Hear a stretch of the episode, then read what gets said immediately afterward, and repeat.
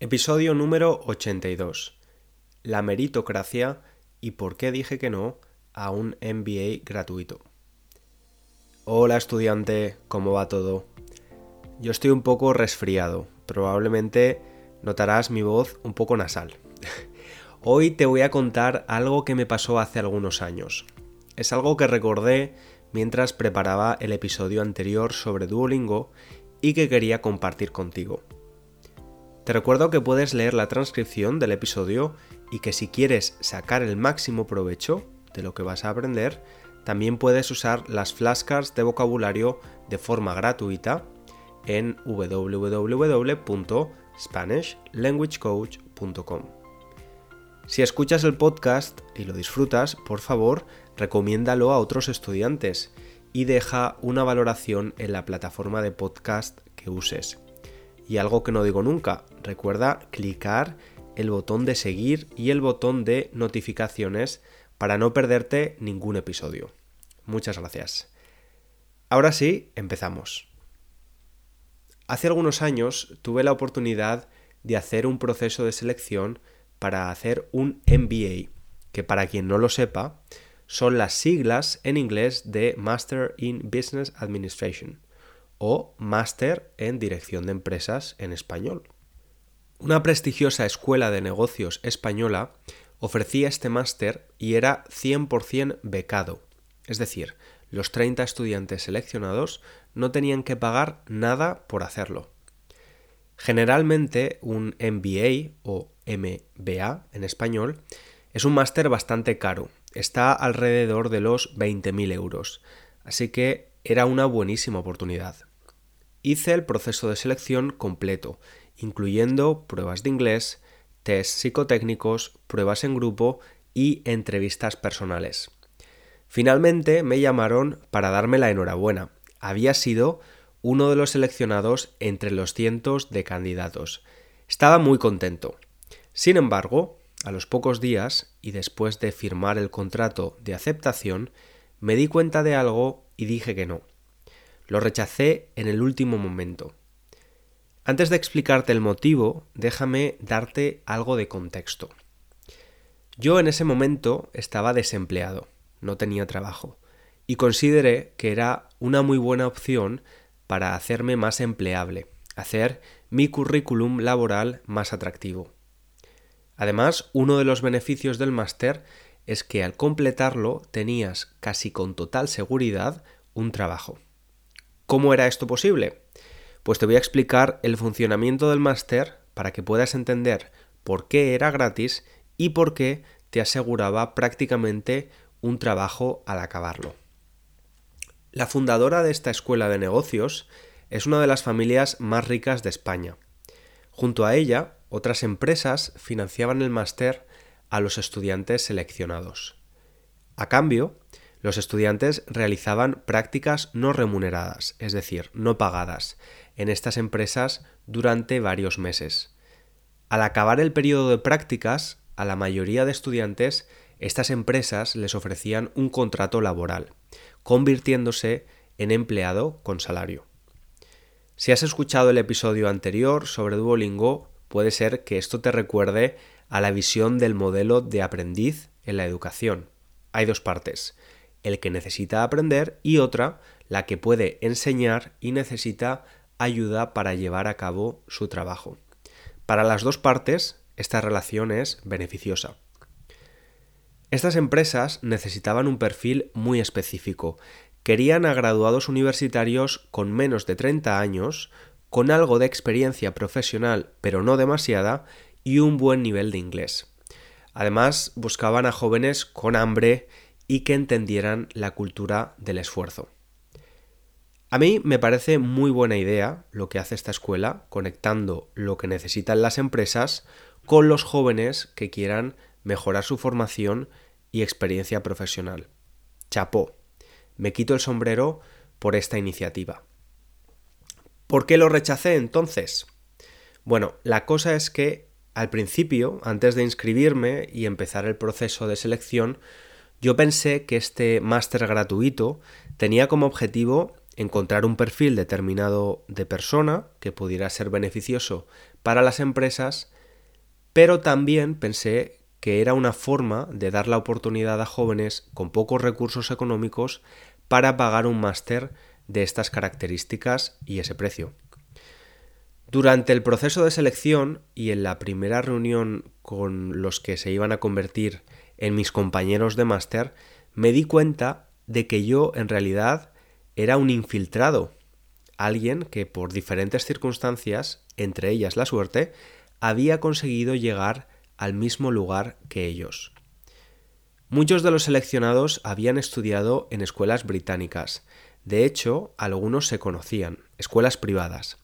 Por tanto, su nivel de inglés era bueno, y esto era uno de los requisitos para ser seleccionado.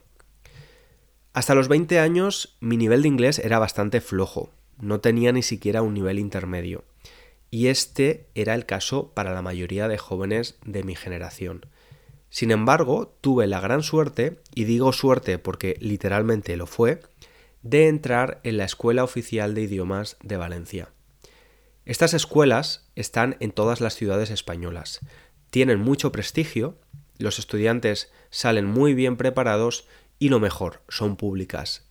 Al ser públicas, el precio de un año estudiando allí es el equivalente al de un mes en una escuela privada. Siempre hay miles de personas intentando entrar para estudiar inglés, pero hay pocas plazas, así que hacen un sorteo, una especie de lotería, para decidir quién entra y quién no. Yo tuve la grandísima suerte de entrar. Pude estudiar inglés durante cuatro años mientras estaba en la universidad.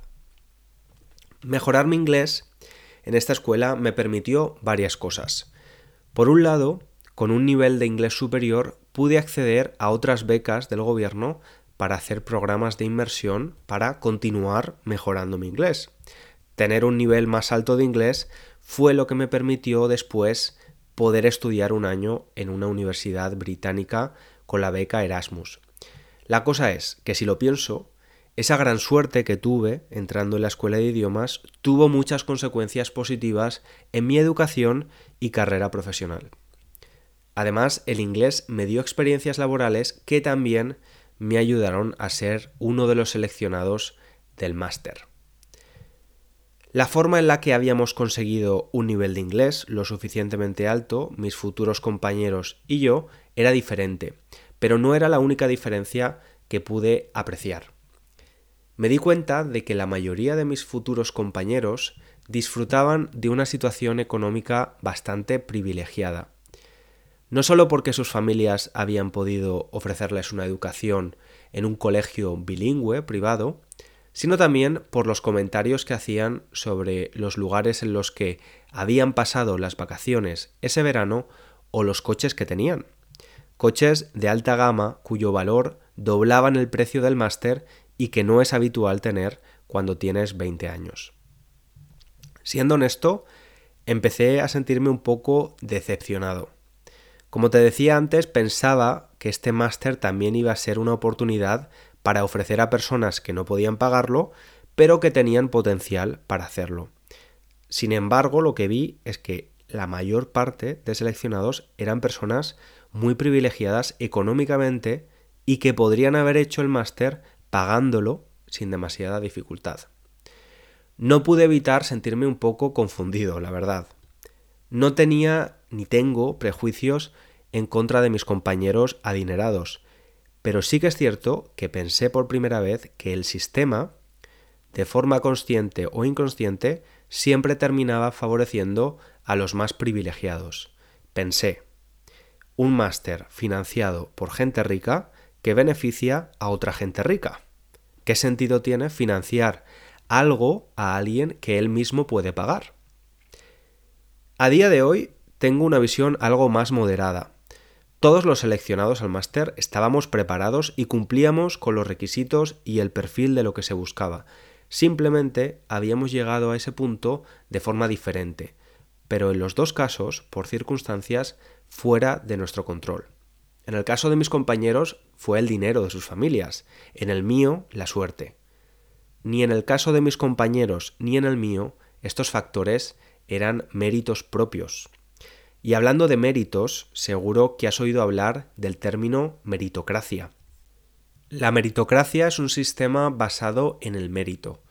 Una sociedad meritocrática integra el concepto de talento con esfuerzo. Si te esfuerzas y desarrollas tu talento, te mereces, tienes méritos para triunfar, para tener éxito. La mayoría de estudiantes seleccionados en el máster nos sentíamos orgullosos de haberlo conseguido. Nuestro esfuerzo había dado sus frutos. Lo que probablemente no considerábamos, o al menos yo no lo hacía, eran esos factores que no están conectados con el esfuerzo y que nos habían favorecido, el dinero o la suerte. Por eso, este sistema meritocrático puede ser algo peligroso, porque al final lo que hace es justificar la desigualdad.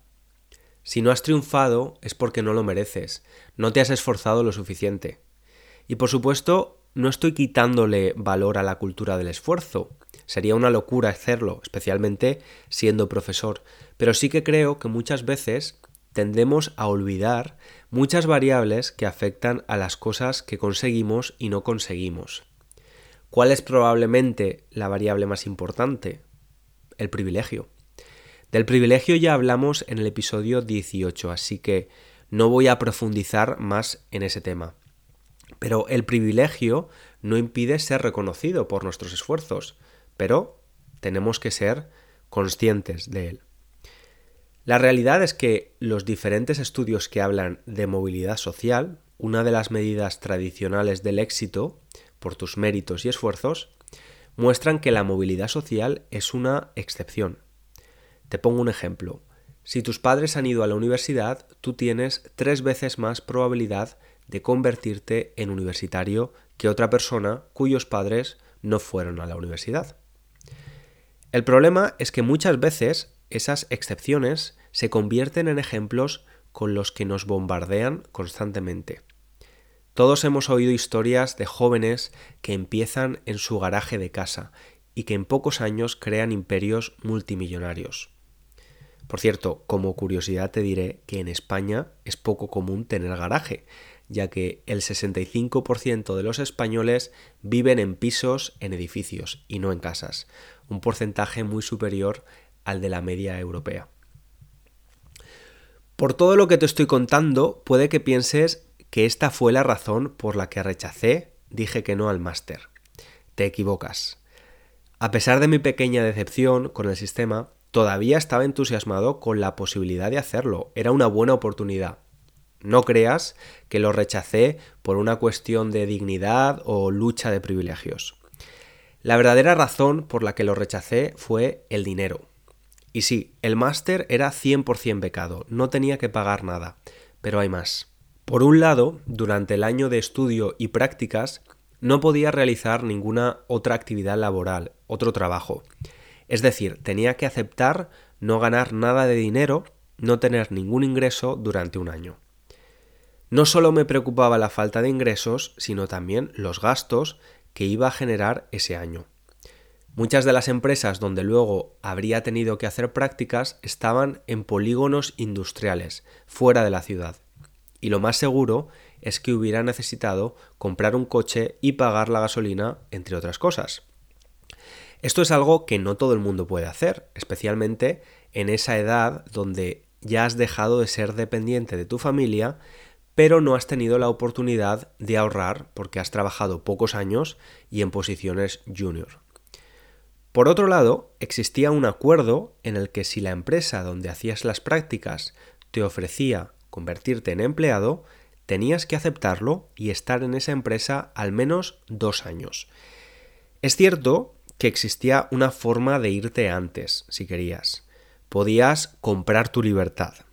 Estaba la opción de pagar lo que la empresa había pagado por tu formación, es decir, pagar el precio real y completo del máster. Teniendo en cuenta estas dos condiciones que te comento, decidí decir que no en el último momento. Lo consulté con mi madre también y recuerdo que ella lo que más le preocupaba era el hecho de que tuviera que comprar mi libertad para dejar un trabajo. Y es que a veces las relaciones laborales pueden llegar a ser complicadas, incluso tóxicas, y todo el mundo debería ser capaz de irse si quiere, ser libres.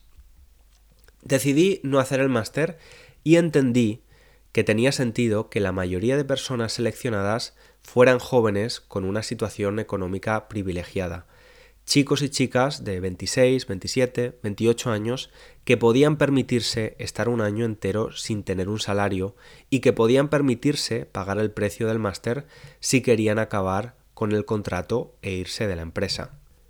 Yo considero esto como un gran privilegio, pero al final no deja de ser algo anecdótico, algo que solo me hubiera afectado a mí. El problema es que estos patrones se repiten en situaciones en los que afectan a muchas personas. España tiene un sistema político basado en la división de poderes, el legislativo, el ejecutivo y el judicial. El Poder Judicial está formado por jueces y juezas que para llegar a serlo han tenido que pasar por un proceso muy largo. Tienen que estudiar duramente, a tiempo completo, hasta pasados los 30 años, sin posibilidad de trabajar y ganar dinero. ¿Qué provoca esto? Pues que la mayoría de personas que acaban siendo jueces en España son personas que han podido permitirse no tener un salario hasta pasados los 30 años, personas que generalmente pertenecen a una misma clase social, medio alta, y con una ideología que tiende a una visión más conservadora. Como evidencia de esto, te diré que en España existen asociaciones de jueces y solo un 10% de ellos están vinculados con una asociación progresista. Esto me parece problemático porque, aunque el trabajo de un juez es interpretar la ley, es inevitable que en ocasiones haya un filtro personal en sus sentencias. Al final, la clase trabajadora no está representada en el Poder Judicial español, a pesar de ser la mayor parte de la población. Volviendo al tema del máster, ahora sé que fue la decisión correcta, pero en ese momento y durante dos meses hasta que encontré un trabajo, estuve comiéndome un poco la cabeza sobre lo acertado de mi decisión. Comerse la cabeza es pensar mucho sobre algo como habrás imaginado. Conseguí un trabajo y eso hizo que me olvidara del máster. Era un muy buen trabajo, con buen salario, buenas condiciones, beneficios extra, como seguro médico privado, una oficina muy bonita al lado de la playa y además, cuando empecé a trabajar me di cuenta de que también había ganado unos compañeros increíbles que se convirtieron en amigos. A pesar de todo lo que te estoy diciendo, después de un año decidí irme. Durante ese año conseguí ahorrar dinero y decidí reciclarme profesionalmente y dedicarme a la educación. Quería ser profesor de español. Por cierto, ahora soy consciente también de que esto de reciclarse profesionalmente y dejar un trabajo en el que no estamos satisfechos también es un privilegio del que yo pude disfrutar.